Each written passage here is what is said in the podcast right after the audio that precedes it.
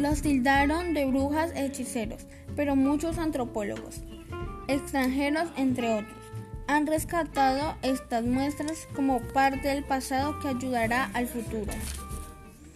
La reflexión que tengo de los de la, de la diferencia entre los huitotos y los tolimenses es que los huitotos hablan de la creación que trata de un mito y los solimenses habla de del Moán que se, que se, que se trata de una leyenda.